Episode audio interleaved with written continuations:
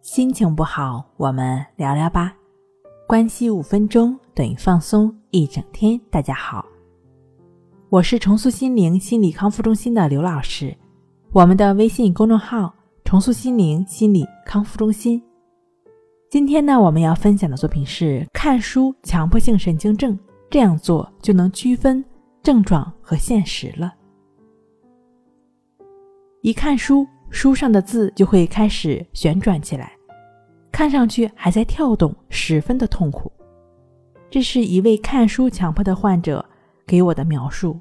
实际上，他的实际情况是，无论在看书速度上，还是说在头脑接受的程度上呢，都是不错的。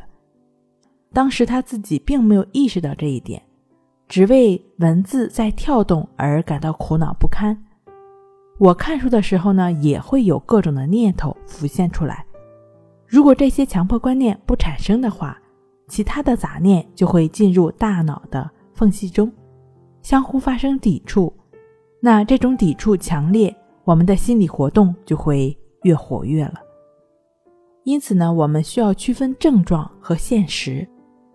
生活是愉快的，在追求安心立命的时候，光思考是没有用的，应该如实的接收人生的事实。应该具有应该如此的素养。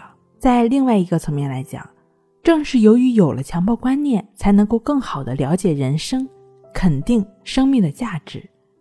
也就是说，真正的区分开了症状跟现实，看清了强迫是附着在某一个问题上，披了一层外衣而已。如此呢，才能真正的从强迫的漩涡中跳出来。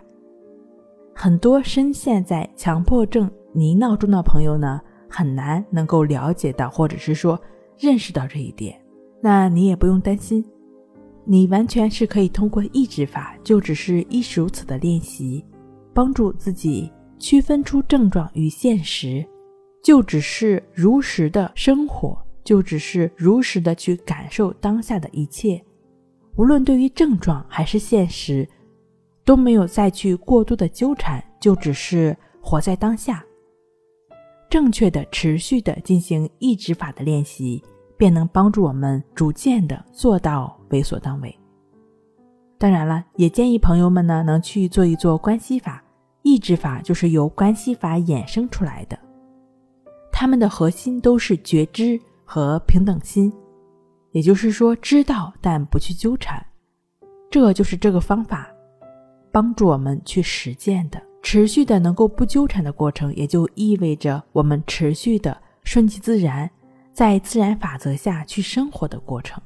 以上是由重塑心灵心理康复中心制作播出。好了，今天跟您分享到这儿，那我们下期再见。